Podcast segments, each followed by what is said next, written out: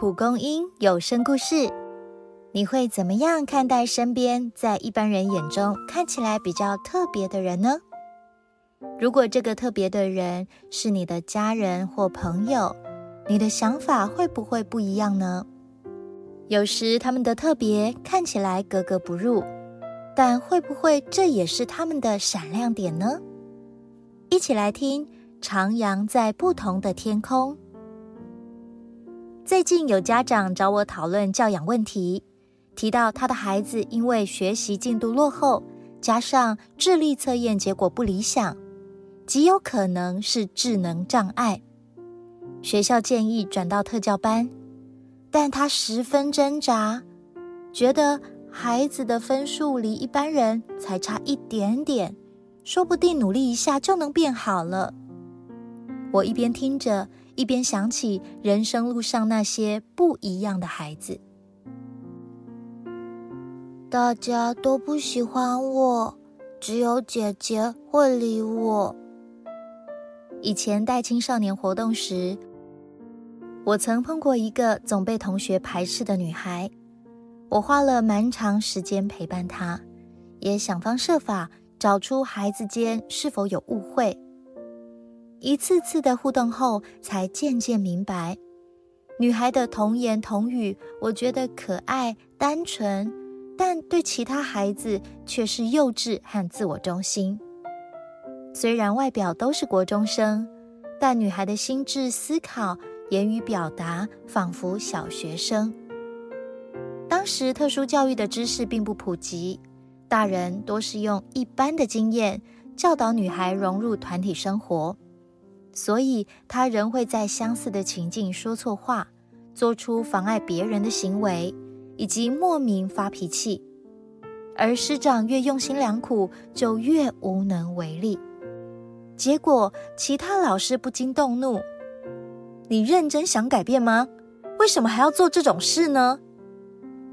女孩则难过的回答：“我真的不懂，我不是不努力。”后来，我从另一位家长口中又想起“我不是不努力”这句话，但发展迥然不同。这位爸爸起初也为罹患心理疾病的儿子安排许多课程，订立许多规范，儿子却越管越失控。直到一次全家参加聚会，儿子突然暴怒，甚至做事要打人。在场的老师们没有责怪，没有逃避。最后，竟然让排斥与人互动的儿子顺利融入群体。这件事让爸爸有了新的眼光。过往冲突发生时，爸爸难免希望控制局势，总想把儿子关起来，却没听懂儿子的真心话：“我已经很努力了，为什么把我当异类？为什么推开我？”之后，当儿子情绪崩溃，爸爸虽然仍保持安全距离，但一定会用正向的言语支持儿子。爸爸欣慰的察觉，儿子只要感到被接纳，其实很快能稳定下来。这名爸爸说完往事，特别提到，孩子办不到时，家长其实不用怪自己，你们都很棒了。我觉得这段话鼓励了好多焦虑又挫折的父母。毕竟，唯有先接纳自己的难处，才有力气面对孩子的难处。今天一开头提到的家长，最后决定让孩子去特教班。下个学年，孩子因为热心服务被选为模范生，第一次在众人面前接受表扬。家长和我分享。孩子这一年的成长与进步。从前我以为承认孩子智力不足，他一生都会是不懂保护自己、常被人骗的傻瓜。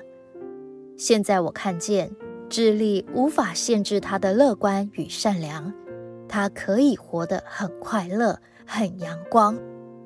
原来我不用勉强自己，孩子也能朝对的方向努力。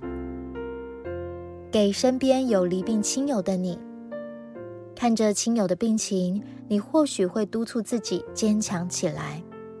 希望你不要给自己太多压力。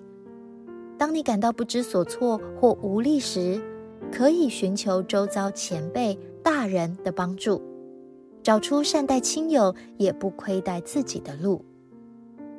不一样的生命，少有前路可循，势必是辛苦的。但愿我们都因为知道自身的有限，而从做不够好、做不够多这样的框架中释放，找回盼望，自由飞翔。如果喜欢我们的故事，记得订阅，也欢迎分享给身边的家人和好朋友。我们下次见。